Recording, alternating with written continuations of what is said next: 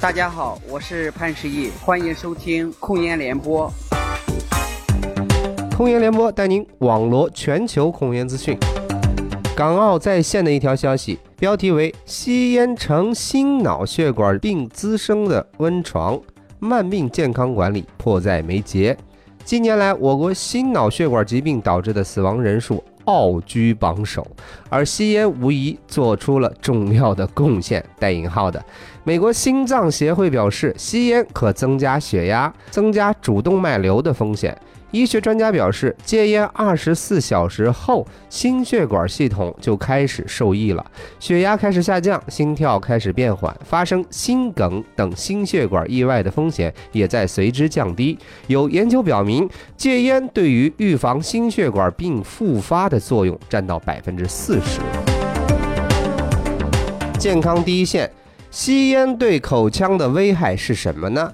吸烟与许多疾病有着密切的关系，与烟草直接接触的口腔更难逃其危害。吸烟这种局部刺激因素是口腔黏膜病白斑常见的原因。白斑患者有吸烟习惯的占到百分之八十到百分之九十。吸烟还是其他口腔疾病如牙周病发生发展的促进因素。长期吸烟还可以引起口腔不适、口腔异味。刺激牙龈，容易得牙周病。关于控烟，《人民日报》、人民网的消息：中国控烟到了不可容忍的阶段。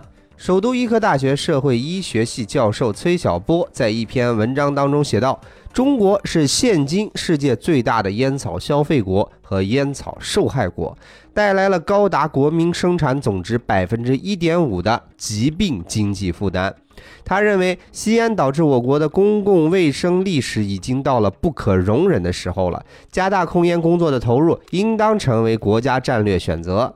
他表示，国家应当鼓励戒烟的政策，拿出资金支持，做好戒烟服务工作，应该将戒烟服务纳入国家基本公共卫生服务。再来关注无烟上海。公共场所室内禁烟，烟民扎堆儿办公楼门口吞云吐雾。新浪网的消息：上海市公共场所控制吸烟条例自三月一日施行即将满月。室内场所控烟情况有所好转，但不少吸烟者转战商场、办公楼门口。有些场所虽然设置了吸烟点，但无明显的引导标识。上海市健康促进协会会长李忠阳表示，目前还处于控烟工作的初级阶段，无法做到室内室外全面禁烟，因此只能通过做好室内禁烟，让市民深刻了解到吸烟危害健康，逐渐使得吸烟人数下降，从本质上解决多人。聚在门口吸烟的这种状况。上海最严控烟令迄今，轨道交通警方共处罚十七名吸烟者。警方提醒，轨道交通区域全面禁烟，车站内吸烟不听劝阻的人员，除了将面临罚款处罚之外，还可能面临行政拘留处罚；而在车厢内吸烟的，将一律面临行政拘留处罚。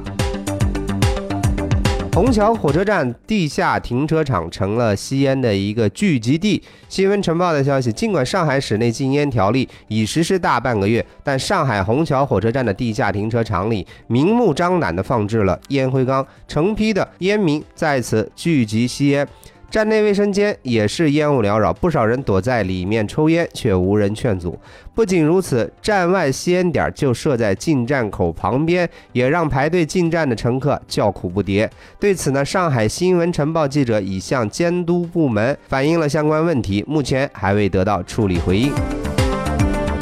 最后是一条国际消息，在韩国有一条江南大道。最近被设为了禁烟区。韩国首都首尔瑞草区政府宣布，将于四月一日起将长约五公里的江南大道设为禁烟区，违禁者将面临五万韩元（约合人民币三百元）的罚款。近年来，韩国各级政府相继出台包括大幅提高烟草的价格等在内的一系列政策。